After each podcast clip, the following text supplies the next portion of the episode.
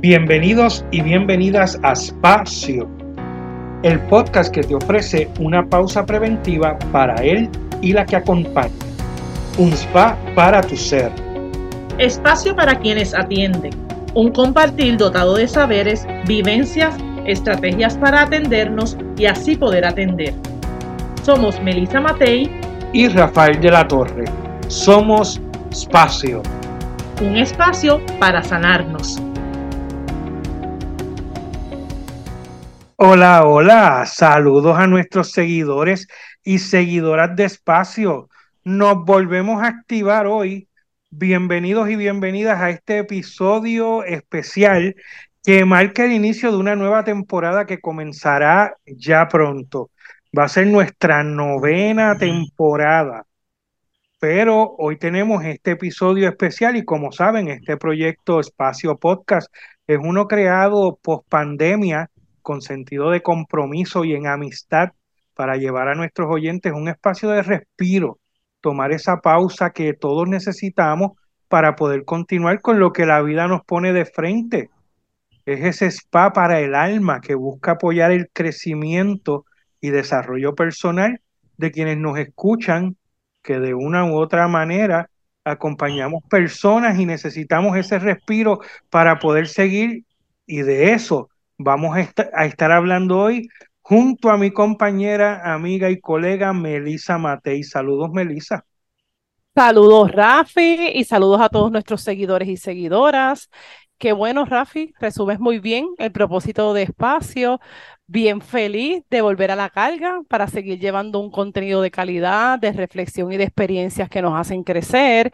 Eh, nos estamos tomando pausas en espacio, ¿verdad? Para prepararnos y sobre todo para, para estar a, tono con la situación social de tanta necesidad. Así que trabajando en esa necesidad nos damos cuenta de qué es lo que tenemos que ofrecer y, y por eso es este episodio especial, ¿verdad? Para para seguir eh, compartiendo de lo que a nosotros nos funciona o lo que nosotros creemos. Esperamos que nos continúen apoyando. Yo sé que hay mucha gente que está esperando lo próximo. Eh, y hoy pues vamos a estar conversando con una colega que es parte de la caravana número 2, número 22. 22. 22 del taller de crecimiento personal que ofrecemos a través de Focusing Puerto Rico. Les invitamos a que, ¿verdad? nos, nos escuchen y puedan saber de qué es lo que vamos a hablar y que nuevamente se vuelvan a activar, nos dejen comentarios, nos sigan a través de las redes sociales, que recuerden que estamos en Facebook como Espacio Podcast, en Instagram como Espacio PR, que también se suscriban si no lo han hecho ya al canal de YouTube Espacio Podcast. Y pues como siempre, los invitamos a que compartan, con, que comenten, que nos escriban, nos digan qué es lo que están necesitando. Pues bueno, Melissa, sabes que la colega que vamos a conocer y a entrevistar hoy, además de amiga, es profesora en la Universidad Interamericana. Y durante el mes de mayo estuvo haciendo el taller de crecimiento personal y hoy nos va a contar un poco de, su, ¿verdad? De su experiencia. Eh, nos va a estar eh, hablando de cómo fue de cómo fue ese taller. Así que ella es Yolanda Rodríguez y hoy nos honra con su visita. Saludos Yolanda, gracias por estar con nosotros. Saludos Rafi, saludos Meli, de verdad que yo feliz y súper entusiasmada de poder tener este encuentro con ustedes. Qué bien, encantadísima Yolanda de que estés en nuestro espacio. Eh, sabemos que tienes una gran trayectoria personal y profesional y que este, antes ¿verdad? Que nada, queremos conocerte a ti, ¿verdad? Vamos a estar hablando de un tema, pero para que ese tema tenga sentido, necesitamos eh, conocerte. Así que eh, es costumbre, ¿verdad? Si sigues nuestro podcast, es costumbre que nosotros hagamos esta pregunta, que me consta que vas a contestar muy bien, porque parte de lo que alcanzaste en ese taller es eso. Eh, y es así de simple. ¿Quién es Yolanda Rodríguez? Una pregunta existencial para empezar, siempre interesante. Eh, pues en este momento a mí me gusta eh, hablar y me gusta pensarme como una mujer alegre, amorosa, educadora y, con muchas cualidades de cuidadora. Esas cosas las aprendí. Eh, cuando expliquemos un poquito del taller le, van a, le va a tener un poco más de sentido, pero eh, me parece ahora importante uno empezar a describirse desde esas cosas que la gente no espera, ¿verdad? Pero que realmente son lo que es la esencia de uno como persona. Lo otro que siempre uno puede decir, pues que soy trabajadora social, llevo 30 años trabajando en, ser de Puerto Rico y no es mi primer trabajo. Así que llevo un tiempo por ahí. Eh, ha sido una experiencia maravillosa trabajar ahí, ¿verdad? Trabajar eh, apoyando, acompañando familias, eh, conocer y entender un poco más sobre, sobre el tema de la discapacidad. hace unos años hice un doctorado, así que eso me dio la posibilidad también de, trabajar en la academia. Me fascina enseñar me fascina dar clase, eh, pienso que educar es de las mejores cosas que podemos hacer eh, eh, como profesionales, ¿verdad? Y, como personas. Siempre me gusta decir que yo me crié en Los Álamos, en Guaynabo, en un caserío. Yo pienso que el yo haber vivido toda mi vida, desde los siete años hasta los treinta y tanto en el caserío, probablemente me ha hecho lo que yo pueda tener de buena persona, yo lo aprendí en el caserío. En el caserío yo aprendí de solidaridad, yo aprendí de amistad, yo aprendí de hermandad, yo aprendí de justicia, en, de justicia social. Yo no sabía de esos nombres en ese momento, pero eso yo lo aprendí ahí. Pero también aprendí de discrimen, de opresión, de rechazo. Este, así que es, como una mirada súper completa de, lo que es nuestra familia, ¿verdad? Viviendo allí en el caserío y lo bueno que eso ha sido para yo entender otros procesos, para yo entenderme más yo misma y para sentirme, ¿verdad? De alguna manera como muy orgullosa de lo que yo soy, porque nunca se me ha olvidado de donde yo salí. Así que yo creo que por ahí va la cosa de, de presentarme. Qué bien. Después que te fuiste de los álamos, dejó de existir los álamos. Así, a los pocos años después, no por culpa mía. sí, tú sabes que en los municipios, sobre todo estos municipios grandes, hay una mirada de, ¿verdad? De, de, no gustarle las comunidades donde vivimos la gente pobre. Así que ese desplazamiento que se hizo, esa ruptura que se hizo de gente que nos sentíamos familia, y que éramos familia y que de momento eh, nos quedamos como sin ese espacio común, es algo que cada vez que nos encontramos, algunos, uno y otros, tenemos que hablarlo. Eh, y eso es parte, ¿verdad?, de, de, ¿verdad? de, gobiernos que tenemos donde la, la, justicia social y la humanidad no, se, no, no es con lo que se trabaja.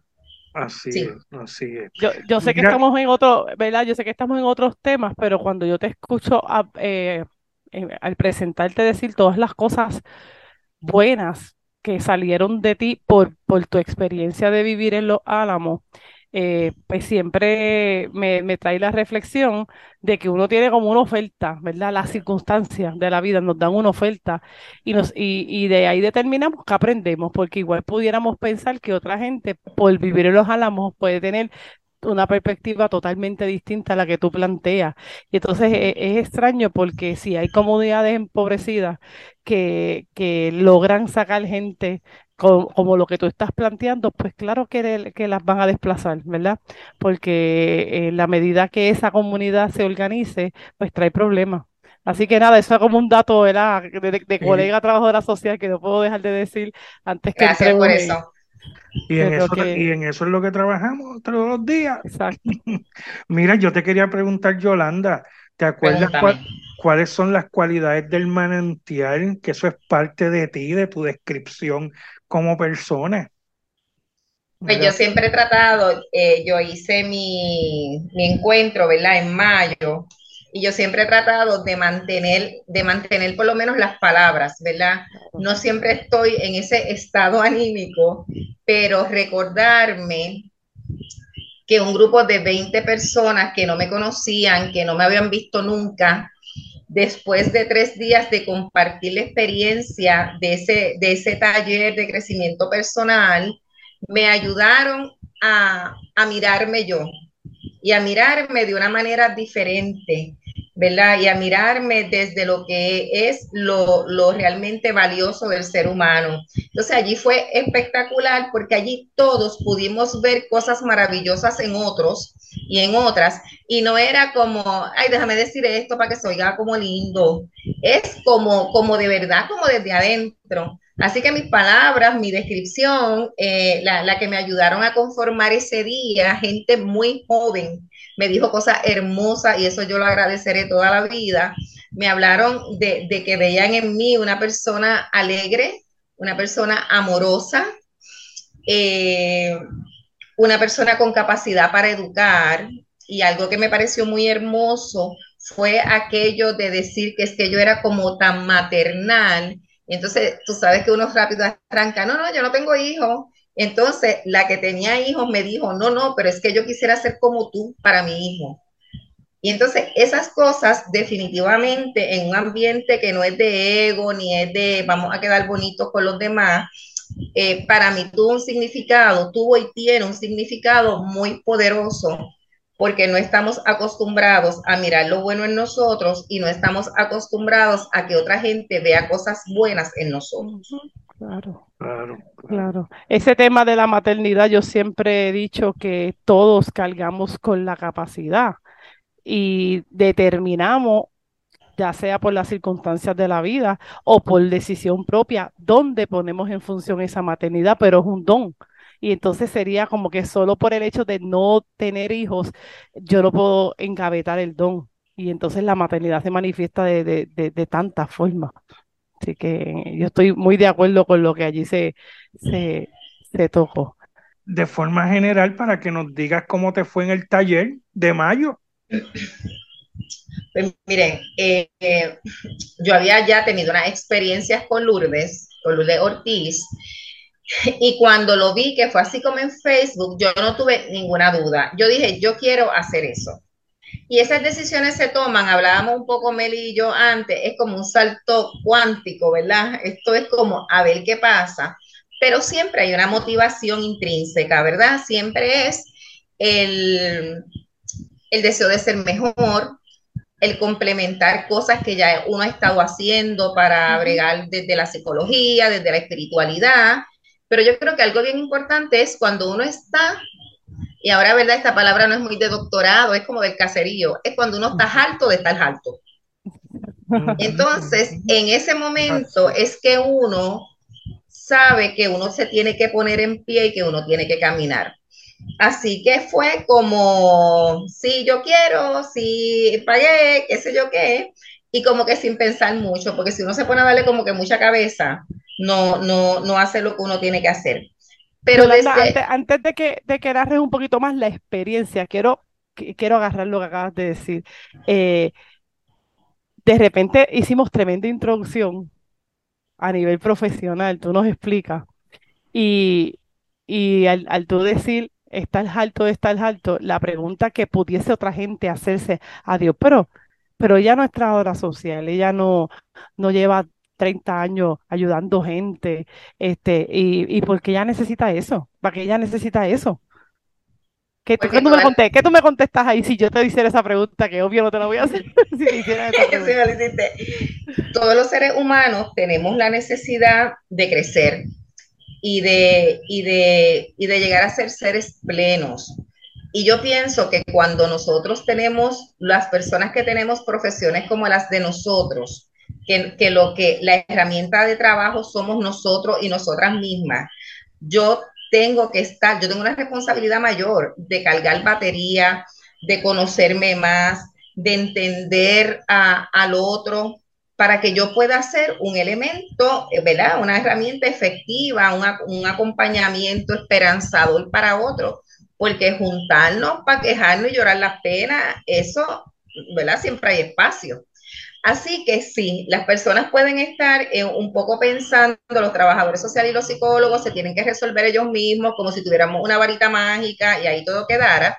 Y es todo lo contrario. Nosotros eh, llevamos también como un trauma vicario, ¿verdad? Nosotros estamos tan cerca del dolor todo el tiempo, más el dolor propio, Y eso es como una parte. Lo otro es que la espiritualidad la tenemos que desarrollar siempre. Los seres humanos somos seres, y esto es bien trabajo social, biopsicosociales y espirituales.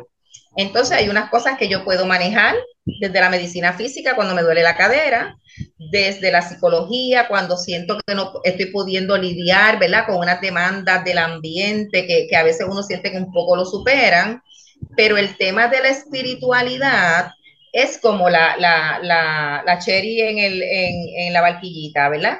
Porque esa es la que nos permite eso que nadie nos enseña, que las iglesias no nos enseñan, lamentablemente, que las catequesis no nos enseñan, que es parar y mirarnos por dentro y buscar dentro lo que de verdad es importante, porque si creemos que Dios está con nosotros o la energía, ¿verdad? En la que cada cual crea, eso no está ahí eh, como ataponado, eso está ahí y tiene que de alguna manera salir. Así que eh, a veces es injusta esa carga que nos ponen de que siempre tenemos que estar bien, pero yo a mis 58 años y 37 de trabajo, ya yo estoy clara de que una cosa es una cosa y otra cosa es otra cosa. Me encanta, esa es una muy buena frase, este, ciertamente. Me gusta, me gusta escuchar, Yolanda, el, el, el, aspecto de espiritualidad, porque la gente diría, ay, no, yo no voy, yo, yo no voy por retiro, ¿verdad? Yo no, yo no quiero, este, y de repente eh, me queda claro, este, pudieran abundar, pero me queda claro que lo que estamos que lo que estamos definiendo como espiritualidad, esa interioridad, ese encuentro con lo de adentro, y me encanta que puedas plantear el que, que no va a salir lo que, lo que estamos buscando si estamos ataponados. me encanta, yo creo que estamos haciendo términos bastante concretos para todo aquel que nos esté escuchando, este, de, de, de ese ataponamiento que nos tienes alto, ¿verdad? Y que, y que esta es una oportunidad biopsicosocial espiritual, mejor no lo puedes explicar, para, para poder crecer a plenitud. El eslogan, Rafi, lo tenemos con Yolanda, ya listo. Listo está. El eslogan de estar alto, de estar alto. A, mí también me gustó porque realmente cuando uno realmente decide que quiere hacer algo con su vida es cuando pasa eso. Eso es un sentimiento que uno le da por dentro.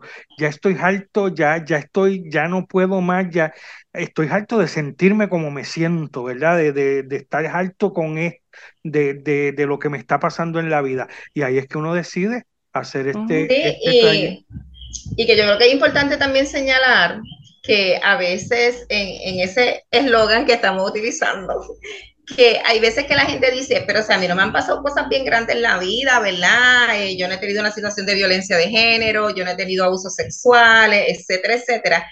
Y entonces, aunque, se, aunque nos sintamos, mm, no nos sintamos tan bien como queremos sentirnos, siempre pensamos, no, no, no, no, yo, ¿para qué me estoy quejando? Hay otros que están peores que yo. Y entonces, algo que a mí me pareció súper espectacular de esta experiencia, aparte de ustedes que son maravillosos, eh, fue cómo nos fueron llevando en el proceso, ¿verdad? Ese reconocimiento de que todos tenemos áreas que de alguna manera nos hicieron daño, que de alguna manera queremos superar, que no tiene que ser siempre pensar en eso bien grande que alguna gente lo ha vivido, ¿verdad? Y eso tiene un valor eh, eh, grandísimo pero nunca eh, eh, es importante que no minimicemos el cómo nos sentimos, ¿verdad? No empecemos a ponerle palchito. No, no, no, habían otros papás que eran malos, pero mis papás siempre estuvieron en mi casa, ¿verdad? Pero cuando uno llega allí y uno empieza, todo se ve en un orden tan perfecto y uno empieza a mirar esas cositas que no me hacen sentir bien, esas cosas que me estancan, esas cosas que me dan sentimiento, esas reacciones que yo tengo que a veces como que no se parecen eh, eh, eh, al evento, porque como que sobre reaccioné por una tontería, entonces lo que hago es que me siento súper mal conmigo misma. A mí me parece que el taller nos da tanta información para entendernos nosotros y para entender reacciones, que eso nada más es ganancia. Cuando yo salí de retiro, del retiro no del taller, porque no es un retiro, yo bueno que lo diga, bueno que lo diga. sí, sí, porque una, eh, volvemos, una cosa es una cosa y otra es otra. Y allí la ventaja es que si tú eres católico no lo eres, crees en Dios o no crees, crees en las energías o en las vibras, allí tú vas a encontrar, tú vas a encontrar palabras que te van a decir algo a ti. Así que esa, esa amplitud es importante que la gente la sepa. Lo otro es eh, que la gente, yo lo comentaba así con algunas personas que sí me, hubiera, me gustaría mucho que fueran, y entonces empiezan con la cosa de que, ay, pero uno hablar de sus cosas allí delante de todo el mundo, ay, es que uno no quiere, eh, ¿verdad? Como, porque también se nos ha enseñado que la vulnerabilidad es mala.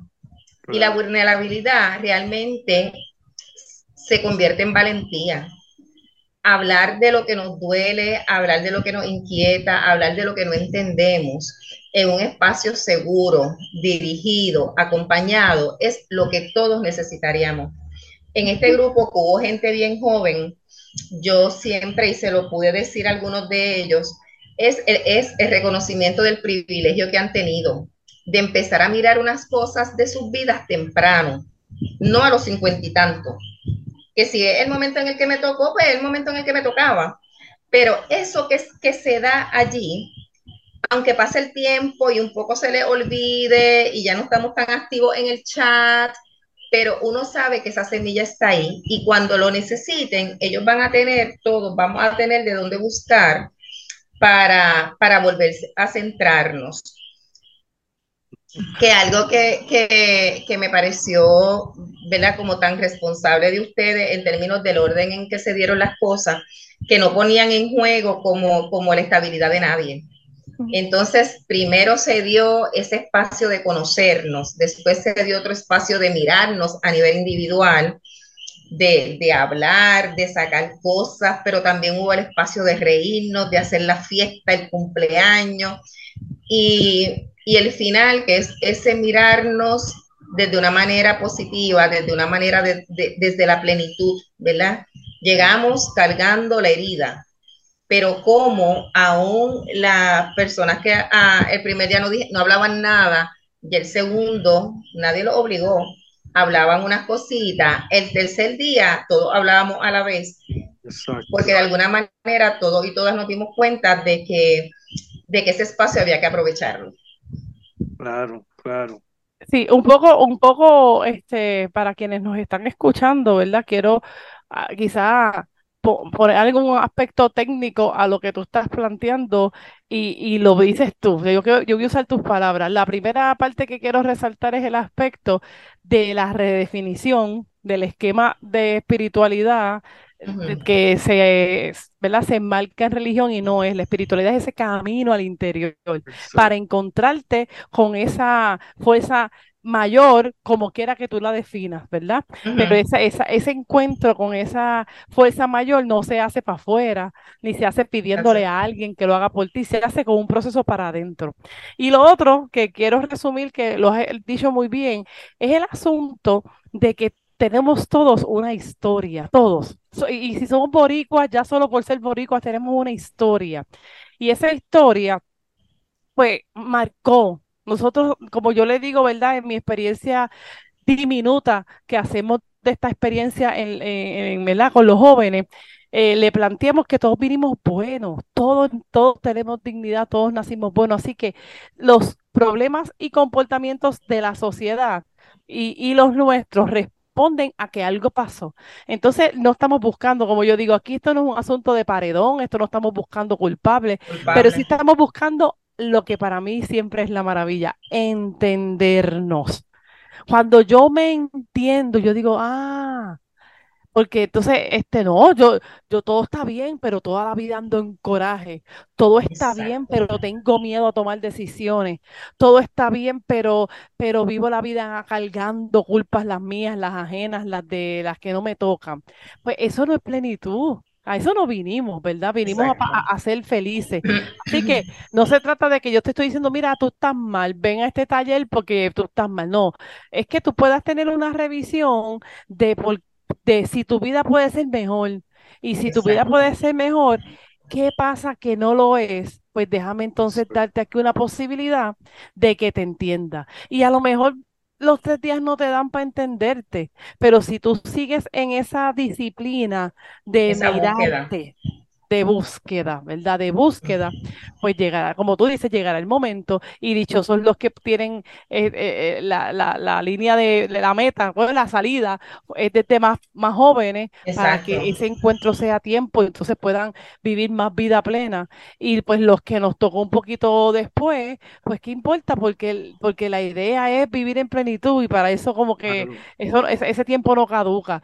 Así que pues, pues para quienes nos están escuchando, pues esto no es como yo, yo, yo de mi parte puedo decir, esto es como que diantre, esta super promo que queremos hacer, es que cuando uno lleva tanto tiempo, este, en mi caso 27 años trabajando en la profesión, y tú te das cuenta de tanto dolor, ¿verdad? De, de, que todos estamos, eh, yo estaba en un taller que ah, un, un papá dijo, todos estamos rotos y eso a mí me conmovió tanto. Pues entonces, eh, para Melissa, quien conoce, es inevitable que yo no te esté diciendo hoy, mira, esto es una posibilidad, contemplala. Si te funciona bien, si no, pues habrá otra, porque a todo el mundo le va a llegar lo que necesita. Pero lo que no está bien es tú ver gente que no, que, que no viva en plenitud y que se conformen con vivir una vida aunque estén altos de estar altos.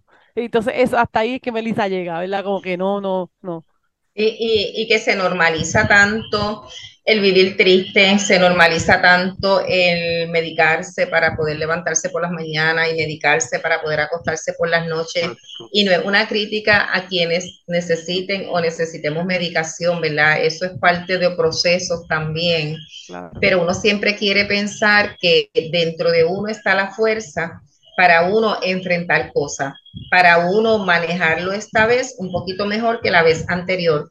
Igual va a tener dificultades, igual va a tener tristezas, pero va a tener otras herramientas. Y lo que tú dices de que no es como que, ay, yo no voy para allá porque van a decir que yo tengo la vida hecha pedazo. No, no, no, no, no, no.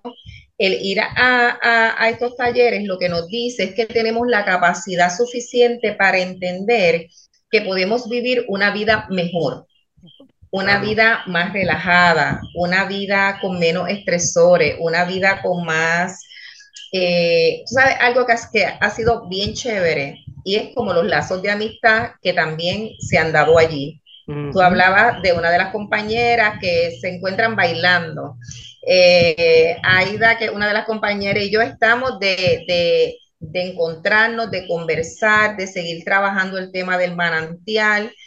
Eso nada más, yo creo que es eh, de esas cosas que no tenemos, en, que no tenemos tanto, porque siempre uno tiene panas para el jangueo y siempre uno tiene, siempre no, hay veces que la gente tenemos, ¿verdad? La bendición de tener un hombro con el cual llorar, ¿verdad? Con el cual llorar, pero pero hay veces que uno se queda diciendo, pero es que no me dices nada que me ayude, no tengo nada diferente a lo que traje cuando salí de esta conversación. Y de estos talleres uno sale con una información diferente, con una mirada diferente de uno y con la posibilidad de eh, ahora, ¿verdad?